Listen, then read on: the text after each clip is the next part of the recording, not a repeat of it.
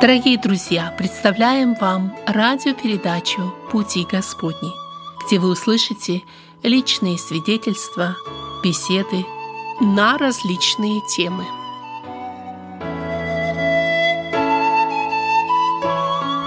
Здравствуйте, дорогие радиослушатели! У микрофона ведущий беседы в студии «Радио на пути» служитель Церкви Возрождения Вадим Гетман. Добро пожаловать в нашу студию сегодня, и мы рады, что вы присоединились и будете вместе с нами, нашими собеседниками. Но самое главное, чтобы Господь был с нами. Мы всегда молимся перед тем, как начинать наши радиобеседы. Также мы рады общению с вами. На протяжении вот уже нескольких программ мы ведем беседу о личности Иисуса Христа, центральной центральной личности христианства, того, без которого христианство не могло бы и возникнуть. Я где-то слышал, что мусульманство вполне могло как учение возникнуть даже и без Мухаммеда или развиваться. Э, в принципе, без Будды буддизм, так же как учение, э, ничего серьезного или существенного не потерял бы. Но христианство без личности Христа утратило бы свою сердцевину. Не так ли, дорогие братья? Действительно, это так. Личность Иисуса Христа неотделима от э, христианства. И это плохо, что в настоящее время иногда мы замечаем христианство без Христа. На самом деле это не христианство. Христианство всегда имеет в центре личность Иисуса Христа, Господа нашего. Говорит Андрей Павлович Чумакин, основной пресвитер Церкви Спасения, Церкви евангельских христиан-баптистов, которая находится в городе Эджвуд, штат Вашингтон. Приветствую вас, друзья. Я рад еще раз иметь это общение в этой передаче с вами. Он э, постоянный гость вот этой серии радиопередач. Вместе с ним брат, также служитель церкви, один из пресвитеров Церкви Спасения, Петр Александрович Чумакин. Мир вам, дорогие друзья. Тот мир, который Христос принес для сердце, сердец людей. Мир вам. В прошлой передаче мы затрагивали центральную весть Евангелия о том, что всякий человек может получить спасение, прощение грехов благодаря вере в искупительную жертву Иисуса Христа. Мы попытались, насколько это позволяло и время передачи, и наши немощные э, человеческие усилия показать на основе Слова Божьего, что смерть Христа действительно была за грехи всего мира и что она имеет силу спасать каждого человека также и сегодня. Возвращаясь к прошлой теме, я хотел напомнить еще одно место, которое мы вспоминали, Матфея 27 глава. Так написано. «Иисус же, опять возопив громким голосом, испустил дух.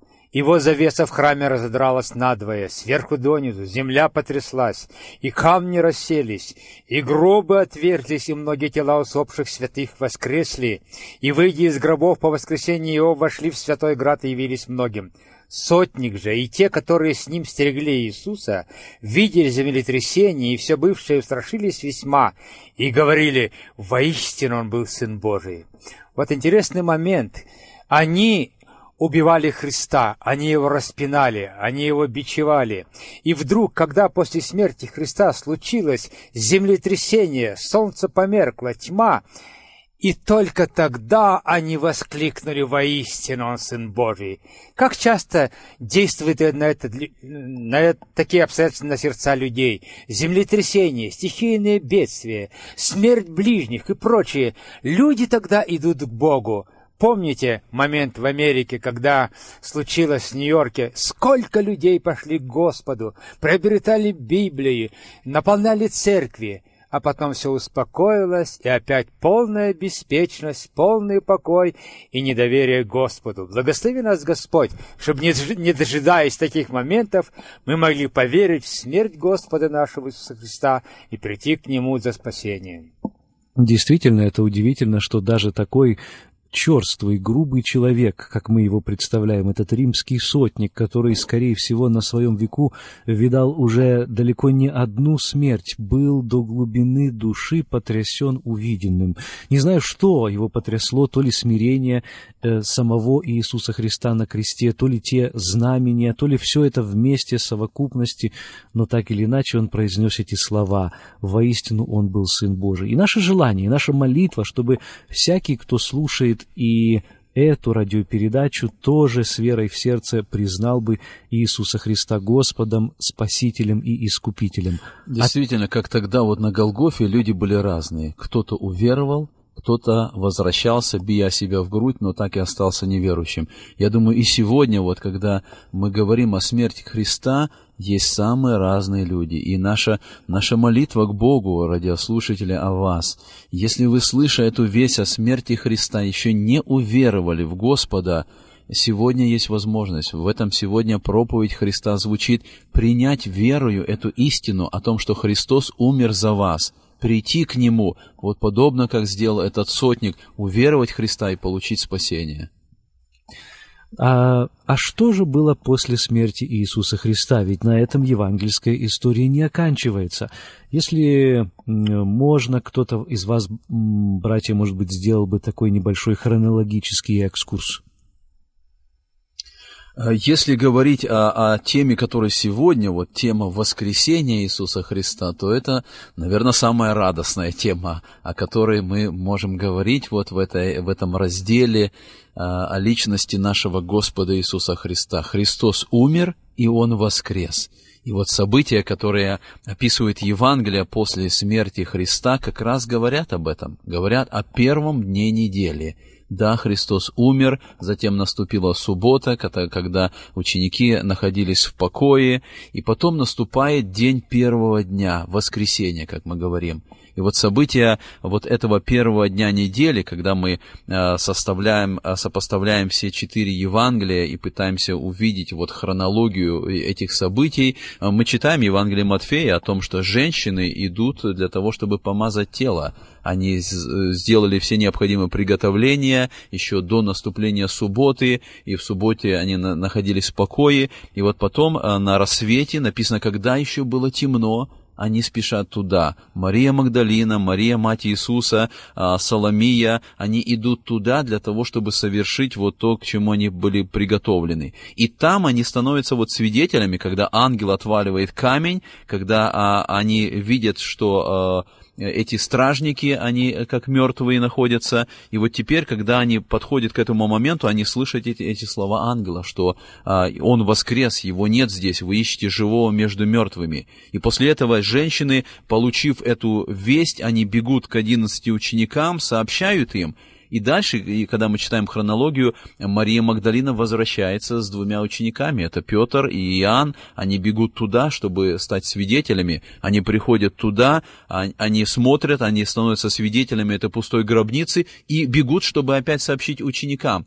И вот Мария Магдалина остается здесь. И Мария Магдалина является первой женщиной, которой Христос явился воскресшей. Она видит его, она не узнает, она думает, что это садовник, он обращается к ней по имени, и потом она видит, что это Господь воскресший. И дальше начинается целая череда вот этих вот явлений Иисуса Христа – ученикам, они видят, когда Христос приходит к ним, когда они э, вот в этом помещении с закрытыми дверями, и потом мы читаем, что он явился Кифе, а потом мы читаем, что, э, что более 500 братьям, то есть многие становятся свидетелями того, что Христос, который был распят, который был погребен, он воскрес, и теперь он живой.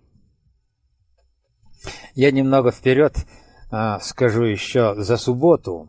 Написано Матфея 27 глава 62 стиха. На другой день, который следует за пятницей, собрались первосвященники и фарисеи к Пилату и говорили, «Господин, мы вспомнили, что обманщик тот, еще будучи в живых, сказал, после трех дней воскресну, Итак, прикажи охранять гроб до третьего дня, чтобы ученики его, придя ночью, не украли его, не сказали народу, воскрес из мертвых, и будет последний обман хуже первого. Пилат сказал им, «Имейте стражу, пойдите охраняйте, как знаете». Они пошли и поставили у гроба стражу и приложили к камню печать. Знали, слышали, что он говорил, что он воскреснет. Ну и на всякий случай решили стражу поставить, печать поставить. И думали, это его держит там в гробе. Пилат разрешил. Но, однако же, увы, как мы слышали, и стража пала, как мертвая в день воскресный, и печать отпала, и камень отвалился, и Христос наш воскрес. На самом деле, вот пустая гробница, это действительно вот на протяжении двух тысяч лет, это неоспоримое доказательство воскресения Христа. Даже в тот момент э, пришли эти солдаты, они говорят о том, что вот произошло. Конечно, у меня не вкладывается, вот чисто так э, логически, мне не, непонятно состояние людей в тот момент. Солдаты приходят и говорят о том, что он воскрес. Как а, свидетели уже. Они свидетели, они, они видели это, они приходят, говорят, и вот предлагается какой-то такой непонятный вариант. Пойдите, вот вам деньги, пойдите, скажите, что учени, э, ученики украли. Я не понимаю, что происходит в этот момент. Это вот действительно, как мы говорили в прошлый раз, просто ослепленный ум когда есть реальные свидетели, э, которые говорят о том, что он воскрес, видели ангелы, Христа нету, гробница пустая, и предлагают такой вариант, вот вам дети, деньги, скажите, что ученики украли. Я не понимаю вот этого ослепления, которое у людей в тот момент происходило. И это весь распространилось? Распро... Поверили в это? До сих пор. До сегодня написано. До сих пор. Вот что интересно. И это действительно так. Многие люди до сегодняшнего дня понимают и внутренне ощущают, что Христос воскрес. Ведь даже посмотрим на такой факт, как существование христианской церкви. Ну, лично для меня это наиболее веское доказательство, что воскресение имело место. Ведь если посмотреть на учеников, на их духовное внутреннее состояние, и здесь Евангелие правдиво нам это все представляют, что они были в большом унынии, что их учитель, на которого они надеялись, что вот он восстановит царство Израиля, он дарует им политические права, власть, и всего этого не произошло, их надежды полностью рухнули. Ну, хотя бы на примере тех двух учеников, которые шли в Эмаус, мы можем это увидеть. Они, э, можно сказать, даже разбредались и раз, разбегались, кто-то к себе домой шел, они оставляли э, эту иллюзию, как они теперь считали. Конечно, они с уважением относились к этой части их жизни, к учителю, который многому их научил, но тем не менее их надежды не оправдались. И вот после этого что-то происходит, причем это нечто, что произошло, заставило их перевернуть вверх дном, как можно было бы перевести одно из мест Писания, записанное в Деяниях апостолов, э, всесветные возмутители, так назвали христиан в одном из городов, в котором они проповедовали. И вот это возмущение, этот переворот, который они совершают, они не боятся ничего в этом древнем мире, в котором им угрожают опасности и смертная казнь, э, в котором они представляют жалкое меньшинство, в котором они э, нищенствующие, бродяги, проповедуют людям, которые не хотят принимать, казалось бы, и это все они отметают, это все им нипочем, эти все преграды они проходят. Удивительная сила Духа находится в учениках.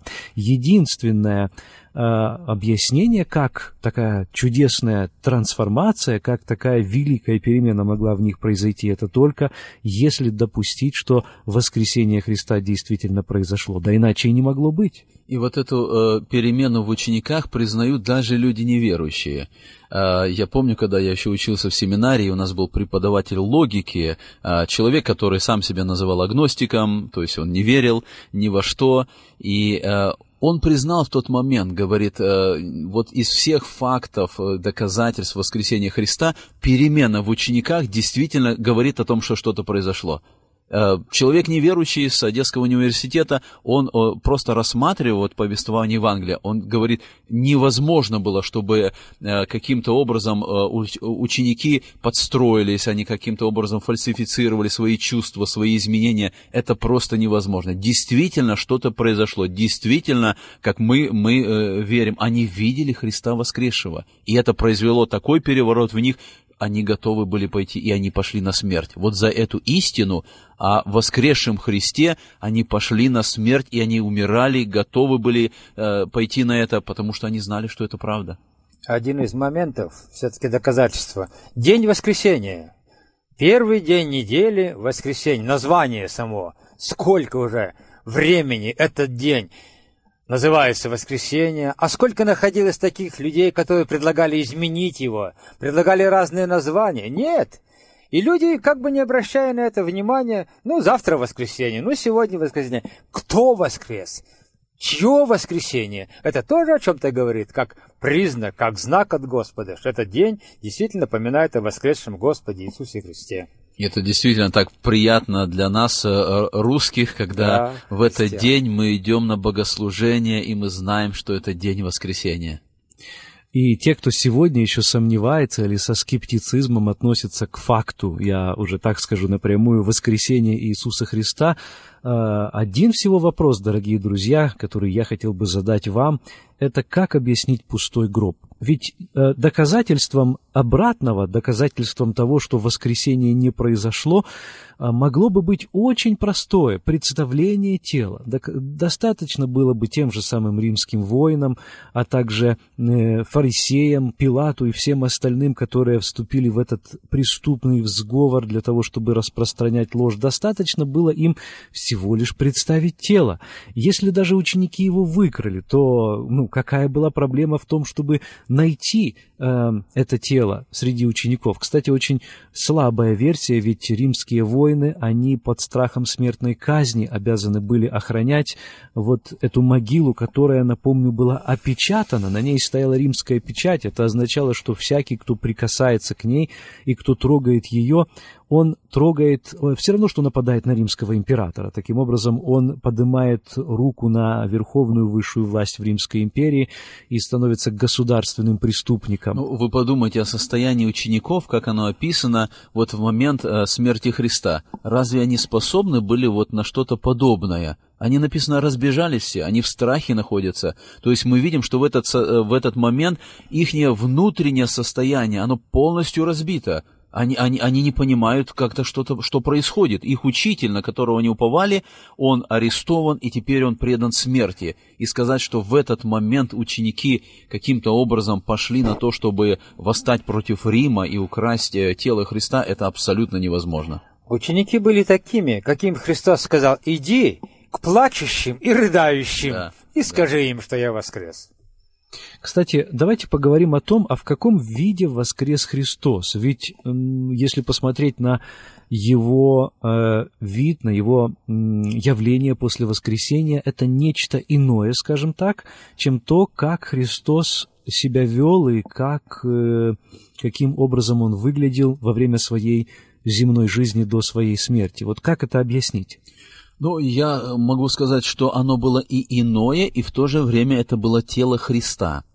А, потому что гробница была пустой. Таким образом, мы говорим о телесном воскресении. Мы говорим о, да, о воскресении именно тела Христа. То есть мы не должны предполагать, что а, воскресший Христос получил какое-то новое совершенно тело, созданное Богом или еще каким-то образом. Гробница осталась пустой. Это значит, что именно это тело, которое было положено туда, оно воскресло это тело Христа, и мы читаем с вами, помните, э, как сказал Иисус Христос однажды э, людям, Он сказал, разрушьте храм сей, и я в три дня воздвигну его. И когда люди думали о храме, э, который в Иерусалиме стоял, там написано, что Он говорил о храме тела своего. То есть Он говорил, вот это тело будет разрушено, и я его восстановлю. То есть оно должно воскреснуть. И поэтому, когда мы э, думаем вот об этом, вы помните вос, явление воскресшего Христа ученикам, когда Христос к Фоме обратился. И Фома захотел удостовериться, и он сказал, пока я не увижу ран, не вложу перста своего, я не поверю. И Христос, подойдя к нему, сказал, пожалуйста, Фома, подай перст твой, посмотри раны мои, вложи в ребра мои. Это говорит о том, что воскресшее тело Христа по-прежнему имело раны. Это было то тело, которое было прибито ко кресту, которым были нанесены раны, но оно воскресло теперь, и теперь в этом теле Христос находится. Поэтому, с одной стороны, мы можем отметить, что это было тело Христа, которым а, он а, находился здесь, на земле, в котором он умер, но это тело воскресло. И вот когда мы говорим, а что же означает, что это тело воскресло, вот здесь мы приходим к Священному Писанию, который говорит об этом преображении воскресшего тела. И это 15 глава послания Коринфянам, а, в котором Павел описывает вот это состояние, 42 стиха написано, «Так и при воскресении мертвых сеется в тлении и восстает в нетлении» сеется в уничижении, восстает в славе, сеется в немощи, восстает в силе, сеется тело душевное, восстает, восстает тело духовное. То есть мы видим, воскресшее тело обладает совершенно новыми качествами и характеристиками, о которых здесь написано, что это сила, это слава, это, это, это, это духовное тело. То есть вот мы видим совершенно другие характеристики у него теперь. Интересно то, что когда воскрес и явился ученикам своим, они, написано в горнице, закрытые были, а он вдруг явился и встал перед ними. И когда на берегу моря он взял рыбу, тоже кушал с ними. Вот и тело. То тело, которое нуждалось в свое время и в пище, и в тепле. А теперь он тоже имеет возможность и кушать, и общаться, и показывать свои раны. Тело славное, прославленное тело написано. Да, вот прославленное тело Христа, а, оно указывает на то, что однажды и с нами произойдет. Ведь мы читаем в, 15, в той же 15 главе 1 Коринфянам сказано, «Но Христос воскрес из мертвых, первенец из умерших». Почему Он первенец? Потому что Он первый в этом прославленном теле, воскресшем Он вознесся на небеса. И как первенец Он указывает на последующее. Он указывает, и там апостол Павел так и говорит, что а, как в Адаме все умирают, так во Христе все живут, каждый в своем порядке. Первенец Христос, потом Христовый в пришествии Его. То есть воскресение Христа и вот это изменение, которое произошло в Его теле, а, указывает на те изменения, которые с нами однажды произойдут. Однажды наше тело также изменится. Однажды оно также будет в славе, оно будет в силе, оно будет, не будет нуждаться, а, как э, у Христа мы видим, в питании для поддержания жизни уже не нужно будет. Это сейчас нам нужно. Сейчас мы зависим от питания, сейчас мы зависим от тепла, от, от тех моментов, которые поддерживают нашу жизнь. Воскресшее тело уже не будет нуждаться в этом. Нам не, не, не, будет нужды в этом. Мы уже будем совершенно в другом состоянии. Это будет тело, приготовленное для вечности, а не для этой жизни на этой земле. А вот какая, Андрей Павлович, разница? А, плоть и кровь не наследуют Царство Небесное. А тело, вот плоть и тело, разница есть? А, я бы сказал, что есть э, разница между двумя определениями плоть и кровь и плоть и кости. Вот здесь э, разница есть. Вы помните, когда Христос явился своим ученикам, они подумали, что это дух. И Христос говорит, что нет. Он говорит, «Э, дух плоти и костей не имеет, как вы видите у Ладно, меня. Да. То есть воскресшее тело Христа, оно как бы определяется этими характеристиками плоть и кости. А характеристика плоть и кровь – это, скорее всего, характеристика нашего тела сейчас. Вот в настоящее время а, тела. это смертное тело, земное временное тело – это плоть и кровь, которое Царствие Божие не наследует. А вот а, о теле Христа, вы помните, даже когда идет описание на церковь Христа, сказано, что мы плоть от плоти Его и кость от костей Его. Это указание на церковь, что мы являемся этим телом. Поэтому вот в этом, я думаю, как раз отличительные характеристики того тела, которое было до воскресения и после воскресения, как у Христа, так и у нас.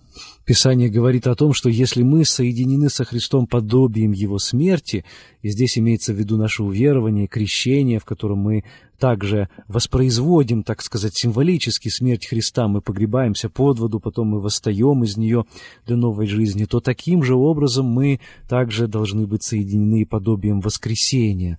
И вот это подобие воскресения, оно проявляется в обновленной жизни, которая есть у нас уже, духовная жизнь, потому что если Христос воскрес, то также и мы имеем эту обновленную жизнь. Мы ходим в, э, в той силе, которую Он дает нам сегодня но также и наше тело, как уже сказал Андрей Павлович, оно будет преображено силой Божьей тогда, когда оно воскреснет. Ну, кто-то и не увидит смерти, тогда, когда Господь придет и восхитит нас э, от этой земли, преобразит нас во мгновение ока. Написано так, мы дети Божьи, но еще не открылась кем будем. То есть есть еще те вещи, о которых мы даже, может быть, только можем предполагать. Вот я смотрю на тело Иисуса Христа, преображенное, чудесное тело после Его воскресения, и тоже так вот мечтаю о том, что, может быть, и у нас будет с вами, братья, такое тело, с помощью которого мы сможем преодолевать препятствия, быть в различных местах, перемещаться с быстротой, иметь чудесные возможности и бывать там, где раньше не были. Ну, есть еще, да, я думаю, что, конечно, мы будем обладать этими характеристиками, но воскресшее тело Христа говорит нам о, о еще одном важном моменте. А, когда мы окажемся на небесах, мы увидим Господа нашего. Он по-прежнему в теле, Он воскресший, Он по-прежнему Бога-человек. И вот там, на небесах, мы увидим Господа нашего – и э, для нас это будет, конечно, откровение Бога, как мы говорили в Иисусе Христе, когда мы увидим Его и будем подобны Ему, как Он есть. Мы познаем в полноте истину о Троице, мы познаем Бога в полноте, но мы будем иметь общение с Ним, мы будем видеть Его, мы будем поклоняться Ему в тот момент, будучи также в прославленных телах. Воскресение Иисуса Христа – это действительно одно из тех событий, которых ученики вряд ли ожидали, вообще не ожидали, вернее. Среди них не было ни одного, кто говорил, ну вот-вот, вот он сейчас должен и воскреснуть. Христу даже нужно было убеждать тех двоих учеников, которые шли в Эмаус, что да, действительно, по Писанию ему необходимо было воскреснуть, так написано. И они, читающие Писание, знающие его, прошедшие с ним э, три с половиной года по пыльным дорогам Палестины, слушавшие его учения, напитавшиеся им, тем не менее, никак не могли этого воспринять, пока, наконец, как написано, глаза у них не открылись, и они не увидели, кем он являлся.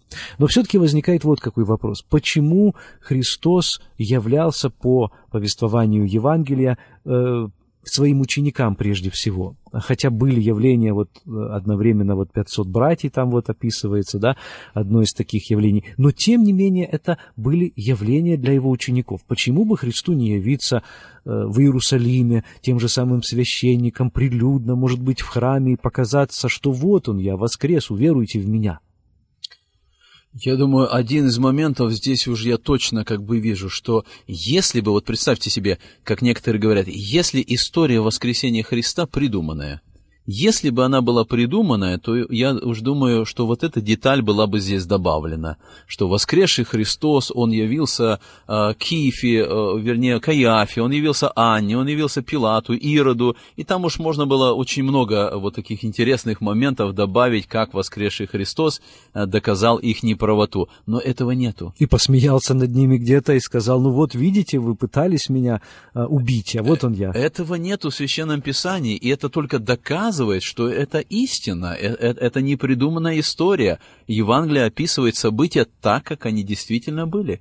Христос э, воскрес, являлся ли он другим, не написано. Может быть, да, солдаты, которые были там, может быть, они были какими-то свидетелями, но я думаю, что вот здесь вот уже после воскресения Христа его цель а, уже не покорять людей каким-то видением. Вот здесь уже наступает эпоха веры, когда люди должны веровать не видению, а веровать Слову Иисуса Христа. И поэтому для людей неверующих а, не было этих явлений воскресшего Христа. Христос являлся для того, чтобы утвердить своих учеников, тех, кто а, следовали за Ним. Христос явился или являлся ученикам вот как раз тем, которые плачущие и рыдающие. Ведь когда он пришел и в горницу и сказал «мир вам», он показал сразу им руки и ноги. Понимаете, только один день назад они видели, как из этих рук и ног, где были забитые гвозди, текла кровь, когда Бог был пронзен копьем. И это все исцелено, и все нормально теперь. Это было утверждение в вере. Их надо было утвердить тех, которых Господь избрал, чтобы они понесли весть о Его смерти, о Его воскресении по всему миру. Их надо было утвердить. И Он им дал срок, когда они говорят, получите Духа Святого, силу получите и будете мне свидетелем. Это было просто необходимо для учеников. Я напомню, что даже среди самих учеников было достаточно тех, которые с определенным скептицизмом, даже с полным скепсисом относились к факту воскресения. Ну, э, достаточно вспомнить того же Фому. Да. Он не присутствовал при явлении Христа. И вот тогда, когда ему об этом рассказали, он сказал, не поверю, пока не увижу. И действительно, действительно Господь его удостоил того, что он увидел, и даже сказал, вот он я, пожалуйста, подойди ко мне, ты можешь даже свои персты вложить в мои раны. Но, что удивительно, для Фомы уже самого вида Христа было достаточно. Он пал пред ним на колени и заявил «Ты, Господь мой и Бог мой». И вот это как раз, на мой взгляд, и есть тот урок, который мы должны извлечь из того факта, что Христос являлся прежде всего ученикам, тем, кто по-настоящему хотел бы его увидеть, то есть последовал за ним. И сегодня для того, чтобы увидеть воскресшего Христа, нужно прежде последовать за ним. И мы можем увидеть, э, наверное, не так, конечно, как Фома. Вы помните, э, что сказал Христос Фоме? Он сказал, блажены не видевшие, но уверовавшие. И поэтому мы вот в этом состоянии и находимся. Мы не можем сказать, что физическими глазами мы видели Христа воскресшего, но духовными глазами, глазами веры, как сказал Христос, не видевший, но уверовавший, вот это произошло в жизни нашей. И поэтому мы знаем, что Христос живой, мы знаем, что Он воскресший. Мы можем сказать, что мы имеем общение с Ним, потому что это действительно происходит. И вот этими глазами веры важно видеть Христа в ежедневном своем хождении. Дорогие радиослушатели, напомню, что вы слушаете беседу в студии «Радио на пути». Каждую неделю в это же время и на этой волне мы беседуем о вопросах христианской веры на основе священного писания с различными людьми, прежде всего со служителями церкви и вообще с христианами, которые знают Господа и желают поделиться этим чудесным знанием с другими. В сегодняшней передаче, посвященной воскресению Иисуса Христа, принимают участие служители Церкви Спасения, Андрей Павлович Чумакин, а также Петр Александрович Чумакин, ведущий программы Вадим Гетман. Наша программа выходит в эфир по средам и четвергам на волне 11.50, в среду вечером с 6 до 7, в четверг утром с 5 до 6 в районе Большого Сиэтла. Продолжаем нашу передачу. Я предлагаю нам вот по очереди сейчас перечислить некоторые уроки, которые мы можем для себя, как верующие, взять из воскресения Иисуса Христа. И начну вот, пожалуй, вот с чего. Побеждена смерть победою. Смерть, как то последствие греха, которое всегда давлело над человеком. Смерть, которой все люди боялись, о которой до сих пор в тех кругах, где особенно не веруют в Христа, не признают Его, в кругах неверующих людей не принято говорить о ней, слишком неприятно, человек не изобрел противоядие против смерти. И, тем не менее, христианин, который знает о воскресении Христа, он может с уверенностью заявить, как апостол Павел, «Смерть, где твое жало? Ад, где твоя победа?» Потому что мы на примере Христа можем увидеть, что смерть побеждена победой. Нам уже можно не бояться ее. Ну, я могу добавить вот в вопросе важности а, а, такие моменты. Воскресение Христа подтверждает, что Христос Бог. Потому что а, сам факт смерти Христа на кресте, он еще не подтверждает, что Христос Бог. И а, также на кресте могли умереть любые другие а, учители или какие-то руководители, но Христос воскрес. И это подтверждает, что Он действительно Бог. Другой момент важности воскресения Христа – это том, что у Христа теперь есть сила прощения греха.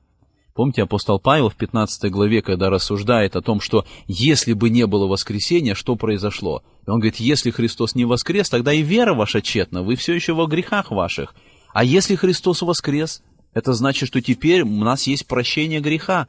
И воскресение Христа дает нам уверенность в том, что мы действительно на правильном пути, мы, мы прощены Богом, мы дети Его.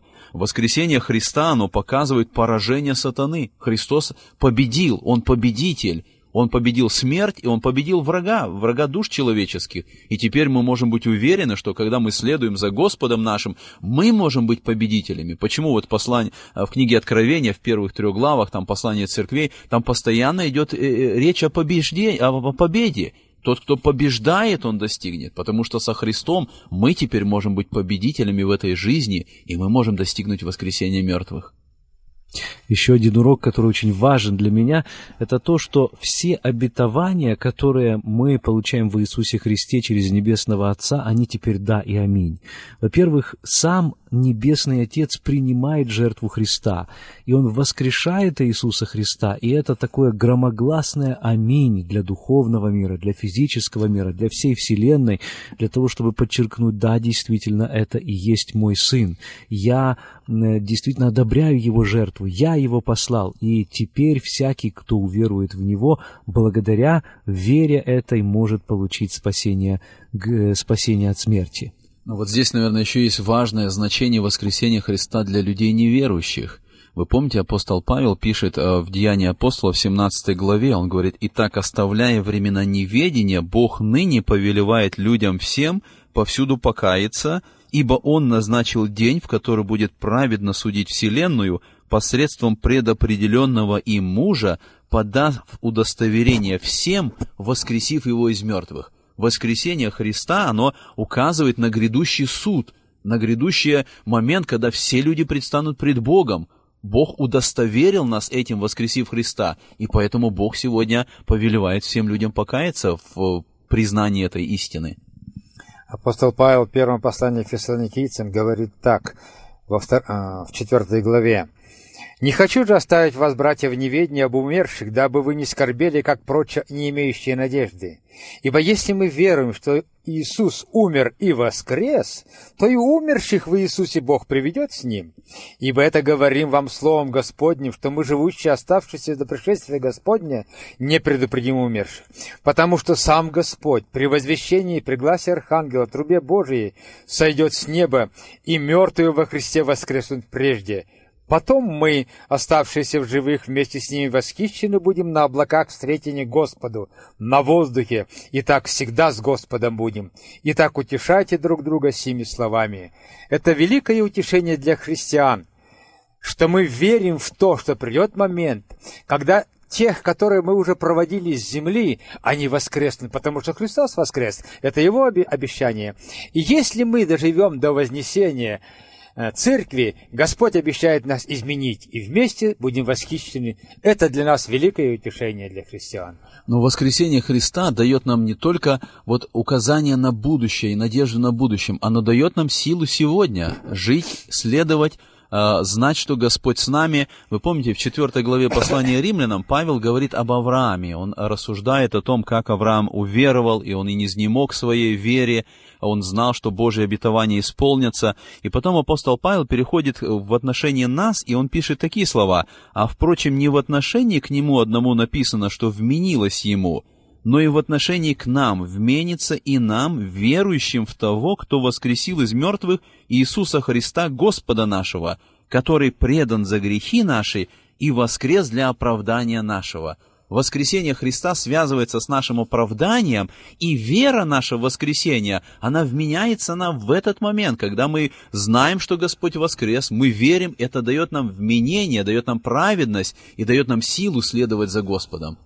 И мы знаем, его слово, который сказал, «И вот я с вами во все дни до скончания века». Живой Христос.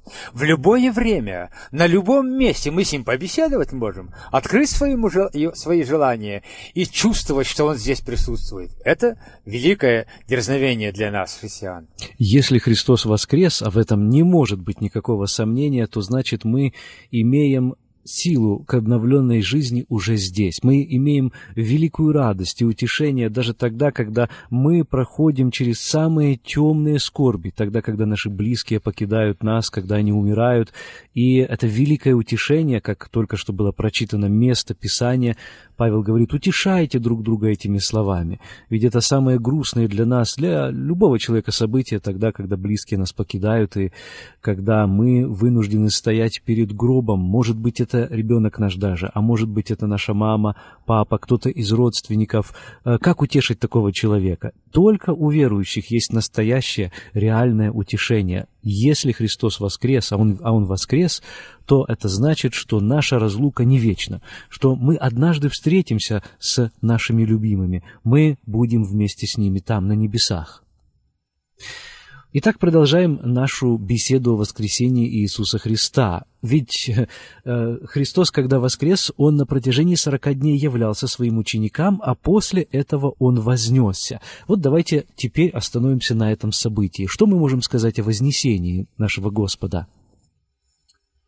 Вознесение Иисуса Христа э, описано в Священном Писании, и мы можем сказать, что это завершающий этап земного служения Христа – то есть, когда мы читаем о том, что Христос вознесся, мы понимаем, что воскресение произошло, но следующий момент наступил – это вознесение Христа.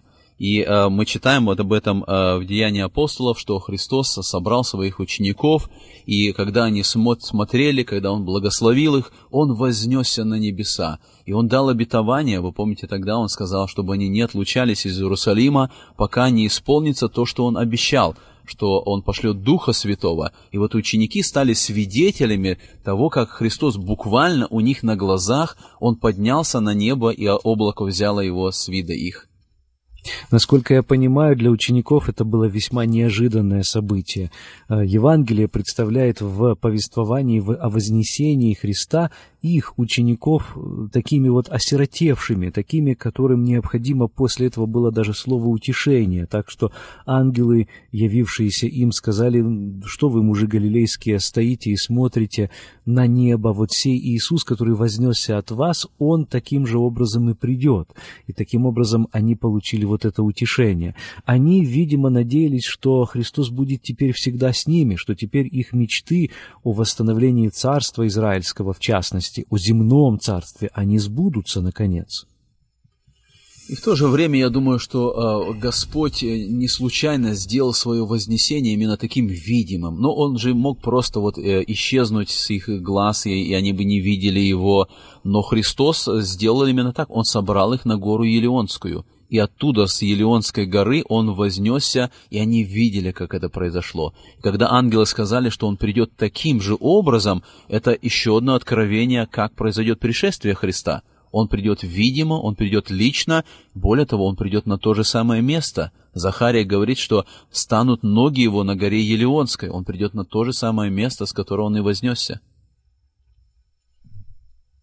И когда я смотрю на вознесение Иисуса Христа, я все-таки нахожу в этом определенную логическую цепочку. Ведь откуда Христос пришел? С небес. Только Он, по Его собственному свидетельству, когда Он беседовал с Никодимом, Он говорил, вот мы, э, только он, пришедший с небес, имеет это правильное свидетельство о том, что там происходит, и куда он мог возвратиться. Конечно же, на небеса, во славу Небесного Отца. Именно поэтому события Вознесения еще называют прославлением Иисуса Христа.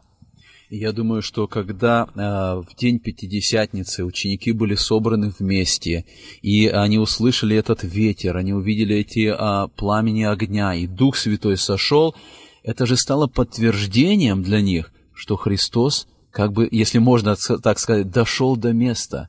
Он действительно там. Он сказал, что я пойду к Отцу, и я умолю Отца, и Он даст вам другого утешителя. Он вознесся в глазах их, и теперь они знают, Он там действительно, Он одесную престола Божия, и вот теперь по своему обетованию Он послал Дух Святой, который и, и стал Созидателем Церкви. Напомню, что перед тем, как Иисус Христос вознесся, Он дал то, что мы привыкли называть великим поручением. Это последние слова Христа здесь на земле. Конечно, любой человек, тогда, когда он говорит последние слова, их воспринимают по-особому, потому что эти слова можно считать завещанием или духовным заветом этого человека. И вот в этом же смысле духовным заветом Христа для Его церкви являются слова, произнесенные им перед вознесением. Он сказал, «Дана мне всякая власть на небе и на земле», таким образом подчеркнув свое всемогущество, подчеркнув то, что именно ему Отец верил власть и суд, и что именно перед ним всякое колено склонится однажды, и всякий язык небесных, земных и преисподних признает рано или поздно, лучше, конечно, пораньше, что он является Богом, что он является владыкой Вселенной, что он достоин всей славы и что он превознесен. И дальше он сказал, обращаясь к своим ученикам, к нам с вами, он сказал, «Идите по всему миру, проповедуйте Евангелие, научайте и крестите». Но и с другой стороны, вознесение Христа э, говорит о изменении Его служения.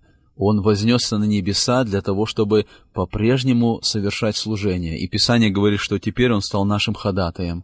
Он теперь ходатайствует за нас на небесах. Сам Христос сказал, «Я иду приготовить место вам, и когда пойду и приготовлю, приду и возьму вас себе.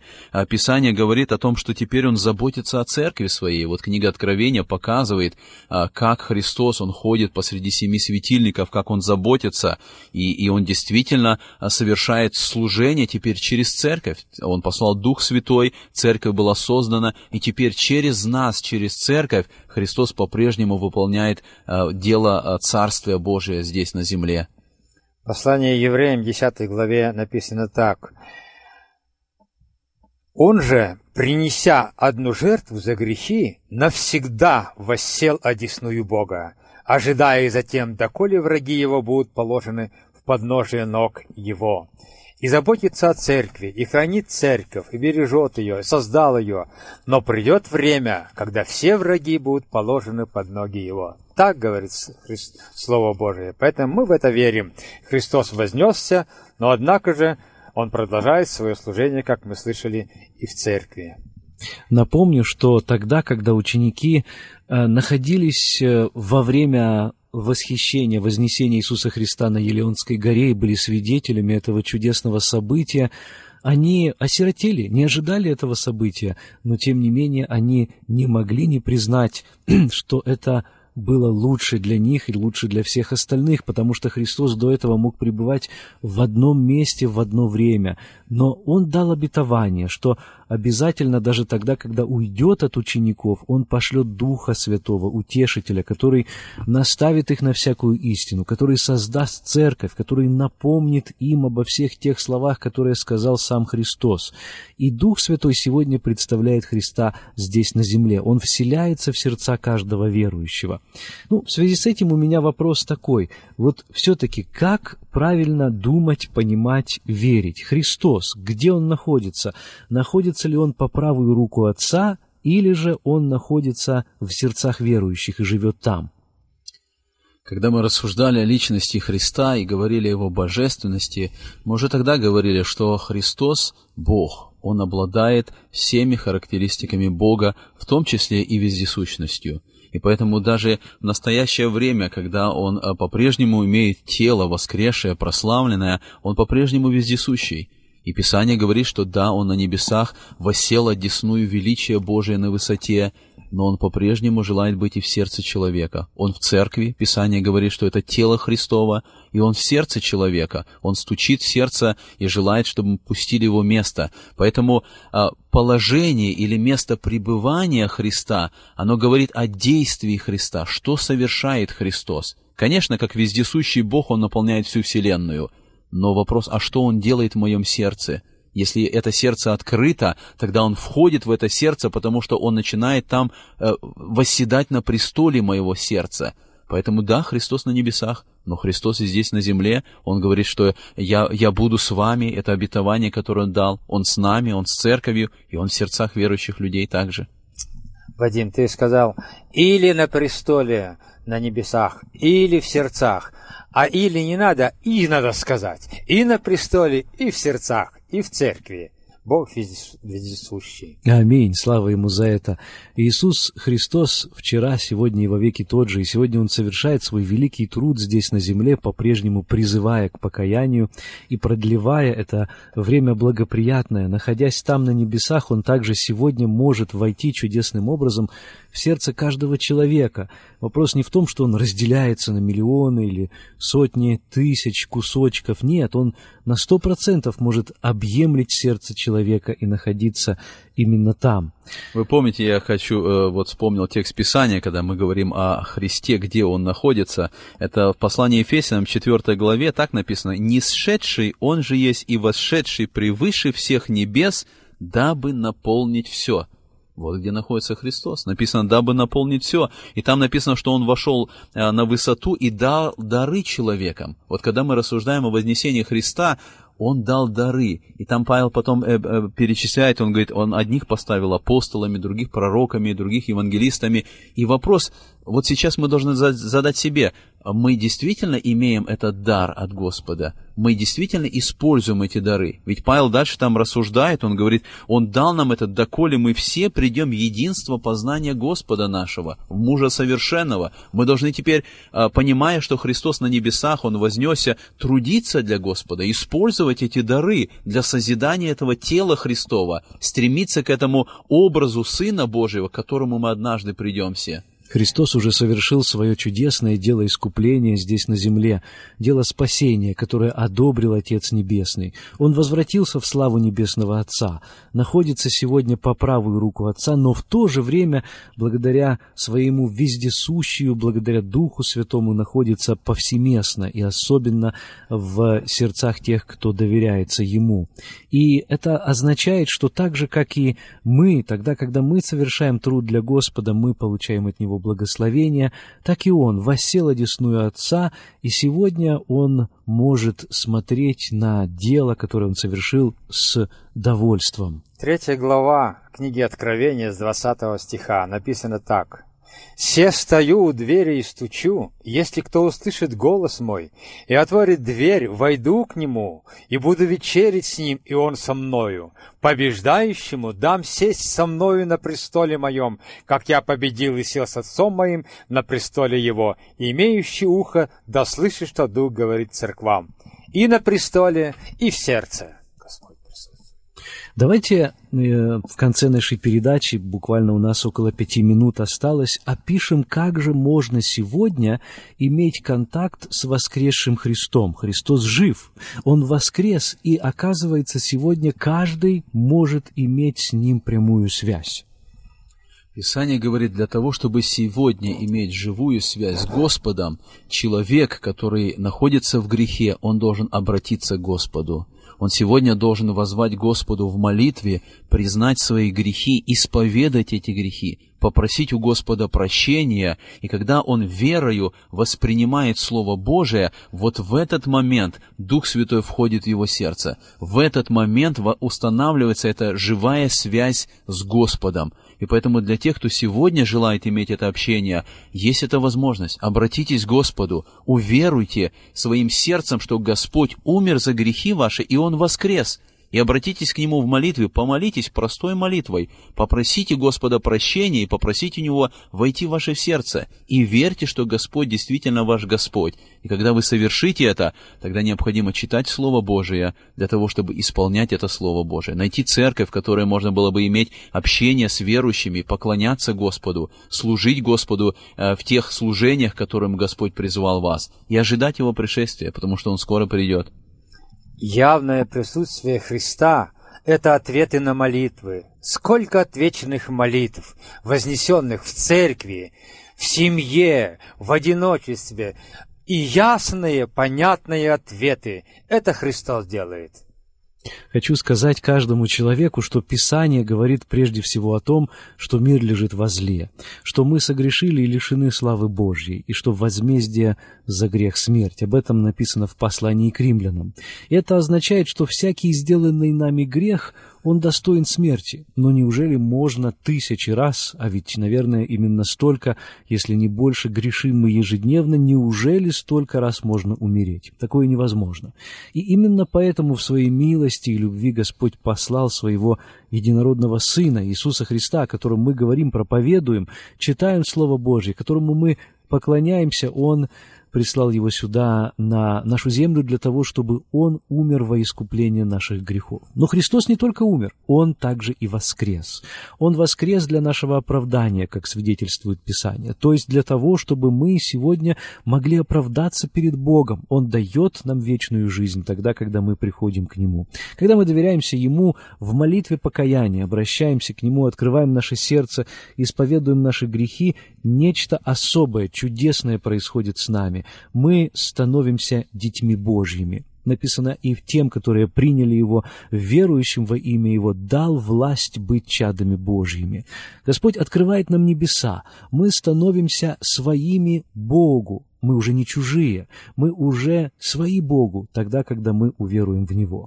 Я хочу несколько слов сказать тем, кто считают себя верующими и считает, что они знают Иисуса Христа. Писание говорит в первом послании Иоанна, «А что мы познали Его, узнаем из того, что соблюдаем Его заповеди. Кто говорит, я познал Его, но заповеди Его не соблюдает, тот лжец, и нет в нем истины».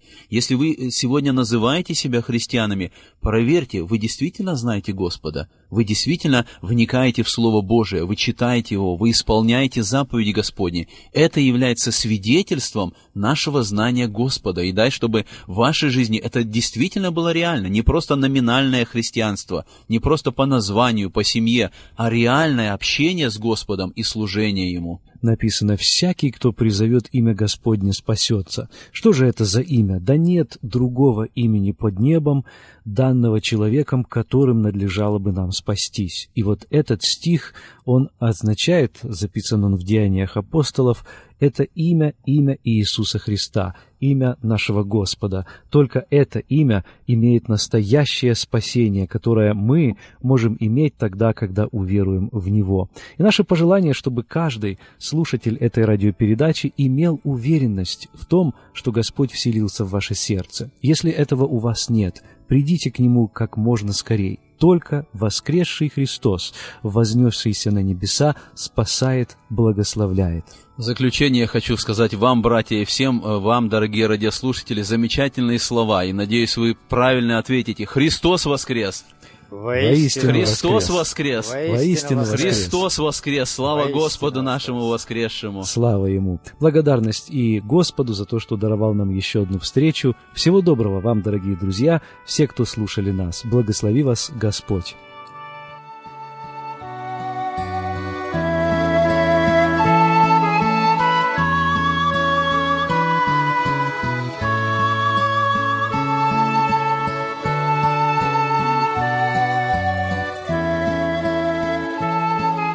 Беседу вы найдете на сайте salvationbaptistchurch.com. Вы слушали радио Зегенсвелле «Волна благословения», город Детмалт, Германия. Слушать радио, познавать Бога.